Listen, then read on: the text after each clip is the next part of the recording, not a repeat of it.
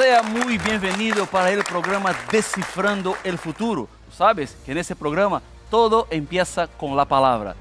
Porque la palabra de Dios es la revelación de Él.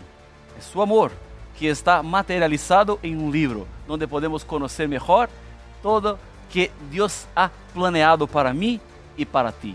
Hoy tengo acá conmigo siempre mis amigos, mis hermanos que están acompañando, personas de Bolivia, El Alto, que están estudiando la Biblia, conociendo más de Jesús y del amor que Él tiene para con nosotros. En el tema de hoy vamos a estudiar promesas de regreso que hizo Jesús. Él vino a la tierra una primera vez, pero Él mismo prometió que regresaría a esta tierra para llevarnos a la eternidad junto con Él. Eso vamos a entender hoy. ¿Qué es? ¿Cuándo será? ¿Cómo será? Quédate con nosotros. El Descifrando del Futuro está solo empezando.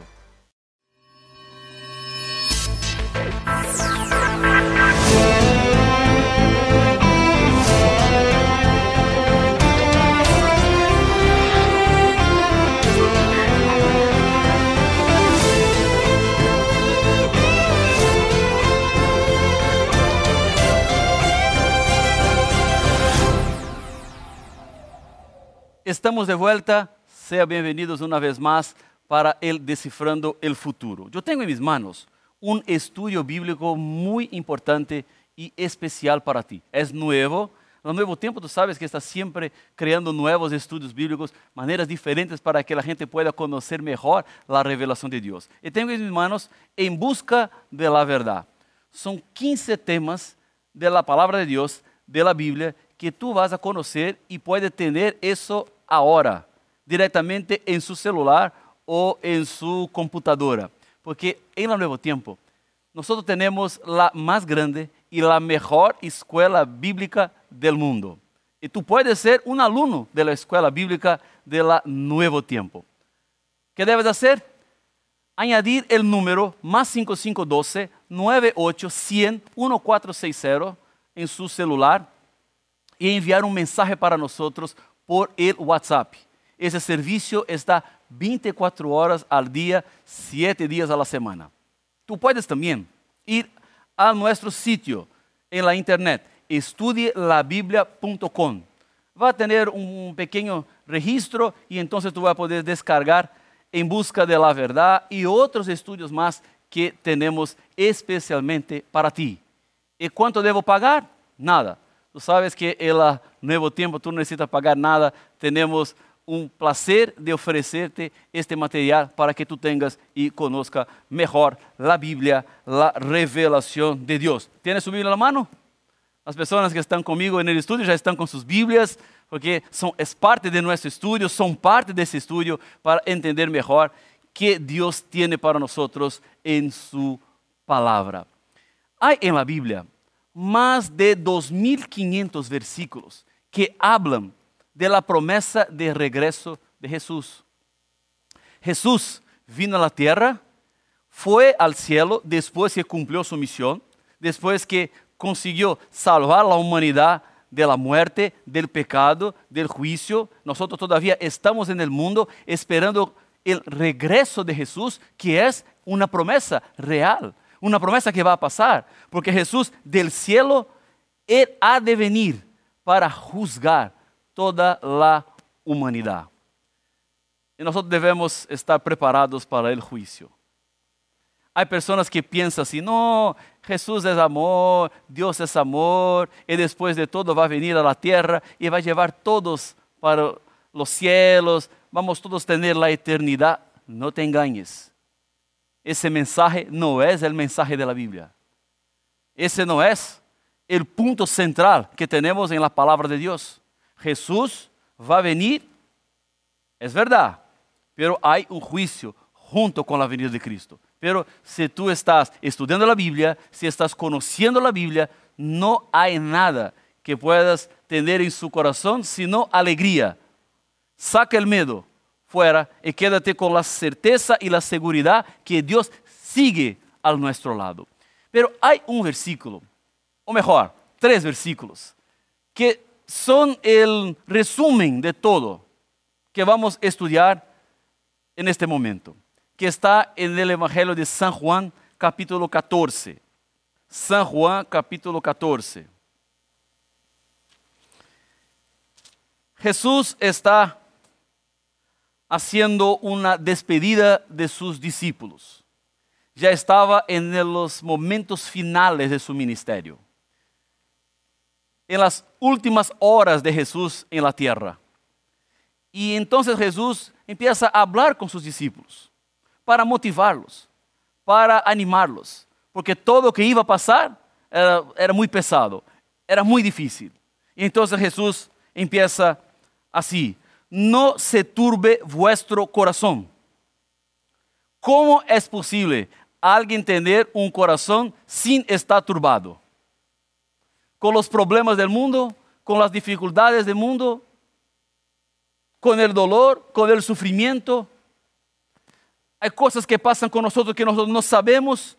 Tú puedes estar tranquilo en algún momento en su casa, contento, y viene un mensaje y cambia todo y su emoción sale de la calma para la emoción fuerte, para miedo, para preocupaciones. ¿Cómo alguien puede vivir una vida sin turbar su corazón? Jesús tiene la respuesta. Sigue, creéis en Dios, creed también en mí. ¿Por qué? Jesús es la solución para el problema más grande que tiene la humanidad. ¿Y cuál es el problema más grande que tenemos? El pecado, la muerte. Eso afecta todos. Nosotros no queremos la muerte, no gustamos de la muerte, pero la muerte es real. Y Jesús ya tiene una solución para la muerte. Jesús solucionó el problema de la muerte. Él murió en nuestro lugar. Y si Jesús murió en nuestro lugar, nosotros podemos tener la eternidad que Él ganó porque vivió una vida sin pecados.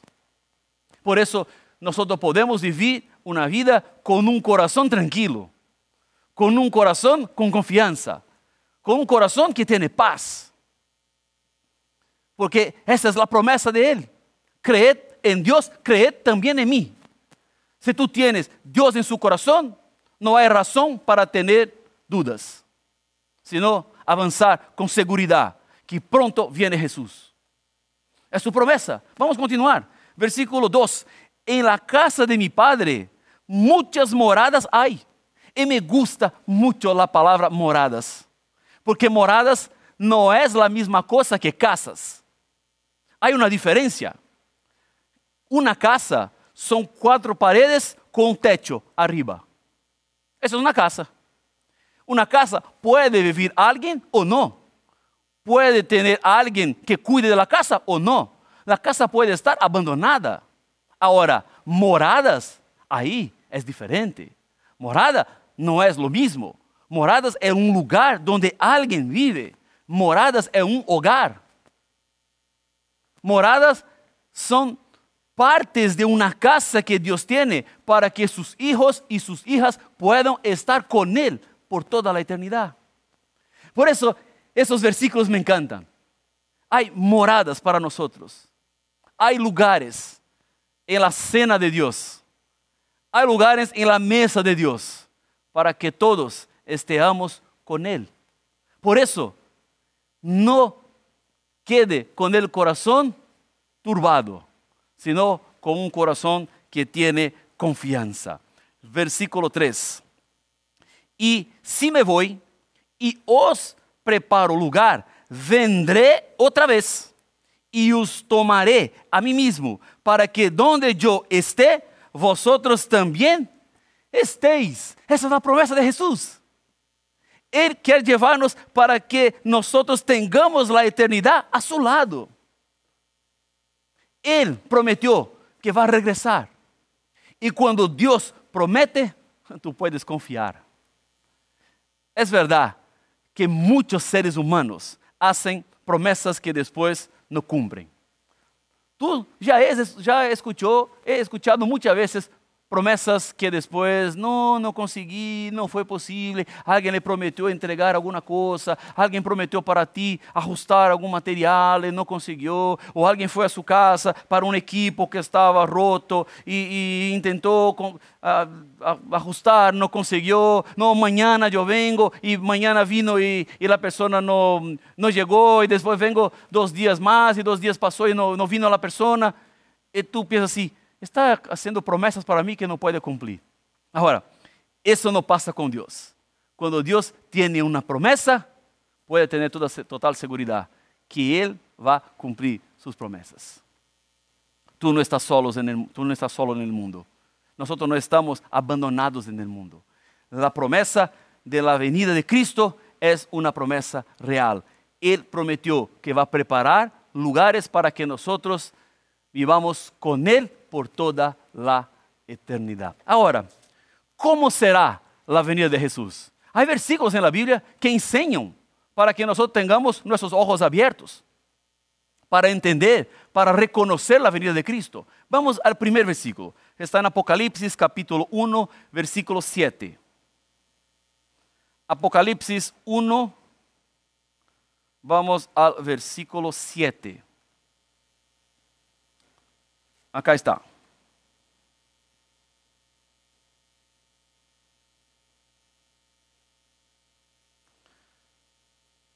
Está en la Biblia. He aquí que viene con las nubes. ¿Cómo viene Jesús? Nubes. En otras palabras, Jesús vino la primera vez como un bebé. ¿Correcto?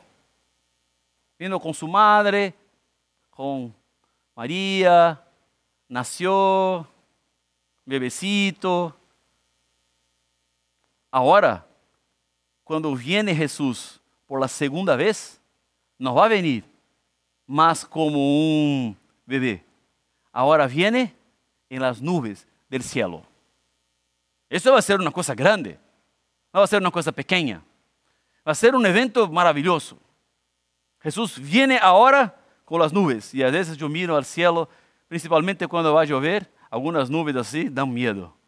Yo miro así, wow, grande, son fuertes. Y una nube se choca con, con otra nube y viene el estrondo, el sonido fuerte. Así viene Jesús. Pero vamos a seguir el texto.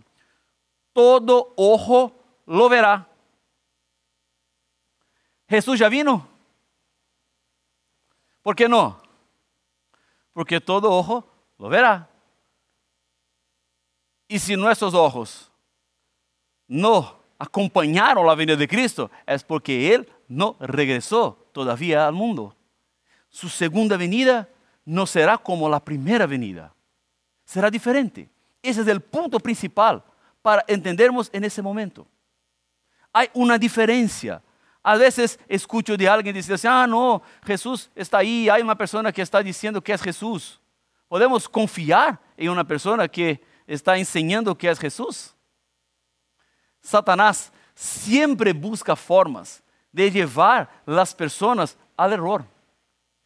Encontra maneiras para que tú puedas quedar detenido por trampas y no seguir la realidad y no seguir la verdad y no seguir la revelación que Él tiene para ti y como tiene una revelación para mí.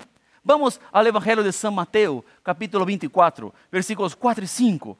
Encontramos una advertencia de Jesús. San Mateo, capítulo 24. E, ese es el sermón que Jesús habló de señales antes del fin. Y entonces Vamos a ver los versículos 4 y 5. Respondiendo Jesús les dijo, mirad que nadie os engañe, porque vendrán muchos en mi nombre diciendo, yo soy el Cristo, y a muchos engañarán. Amigos que acompañan el programa Descifrando el Futuro. Diferentes lugares Permítame explicarte um ponto que considero muito, muito, muito importante. Falsos cristos, pueden surgir en el mundo.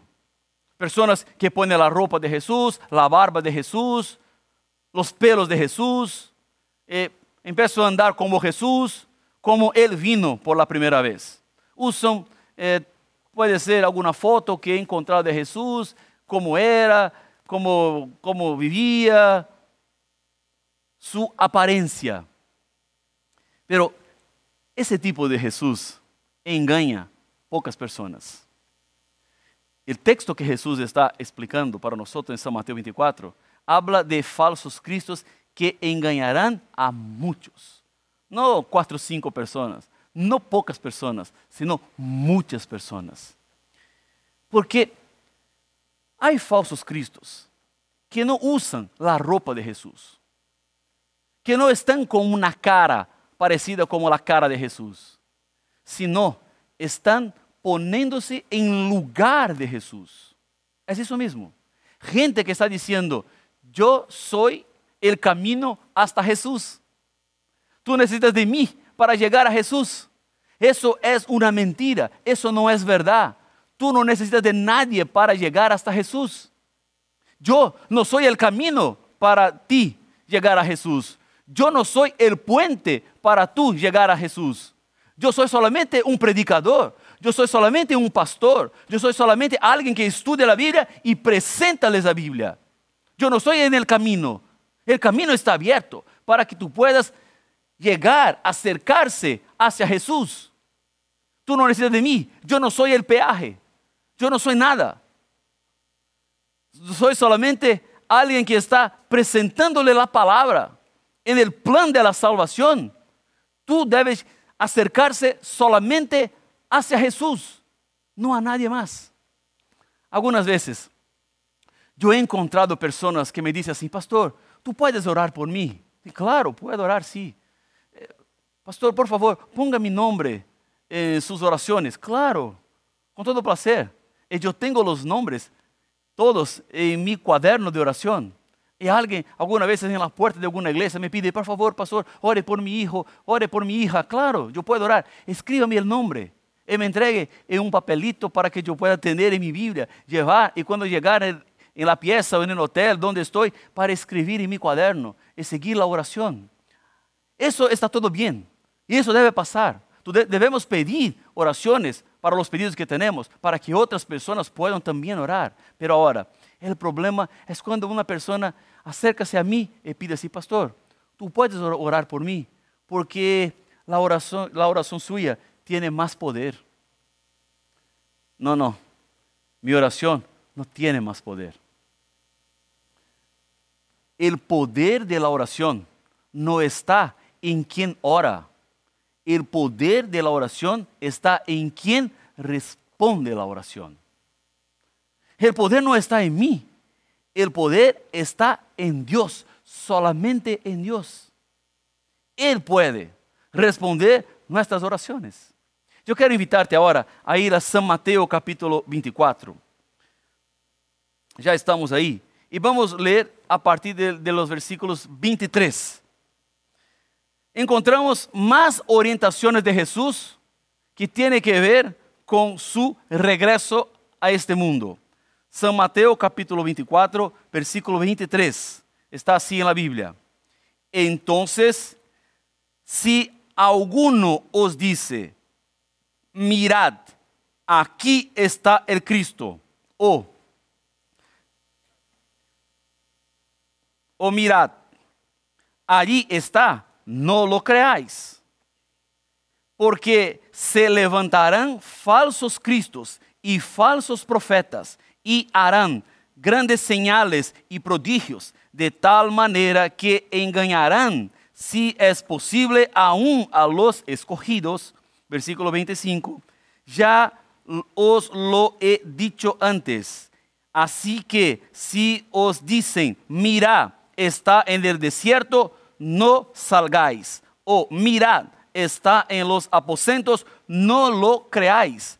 Porque igual que el relámpago sale del oriente y se muestra hasta el occidente, así será también la venida del Hijo del Hombre. En otras palabras, Dios no guarda silencio. En el Salmo 50, versículo 3, está escrito, vendrá nuestro Dios y no callará. Fuego consumirá delante de él y tempestad poderosa le rodeará. La venida de Cristo es el mayor evento del mundo. Será una cosa maravillosa.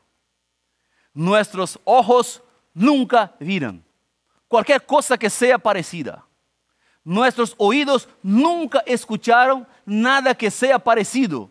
¿Con qué será la venida de Jesús? Un evento grandioso. Un evento de lo cual nosotros no podemos hacer nada para cambiar la realidad de la venida de Cristo. No hay nada que tengamos en las manos que podemos hacer que Jesús no va a regresar al mundo. Él prometió que va a regresar y Él va a regresar. Si no hay nada que yo pueda hacer para cambiar la venida de Cristo, ¿qué debo hacer entonces? Prepararme para encontrarme con Jesús. Es la preparación es la decisión.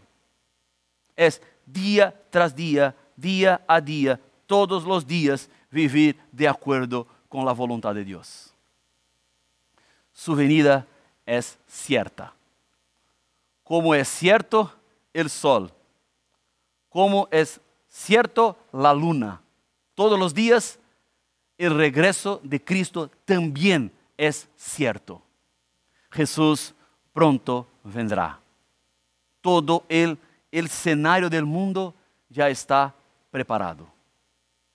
Los eventos son pruebas, son demostraciones que Jesús viene pronto. Viene con poder, viene con gloria, viene con sus ángeles, viene para rescatar el ser humano. Sufrimos por el pecado, sufrimos por el dolor, pero tenemos una salida. Es la venida de Jesús. Vamos para el último versículo que yo quiero leer con ustedes. Vamos a 1 de Tesalonicenses capítulo 4, versículo 16. 1 Tesalonicenses 4. Já estou. 4, 16.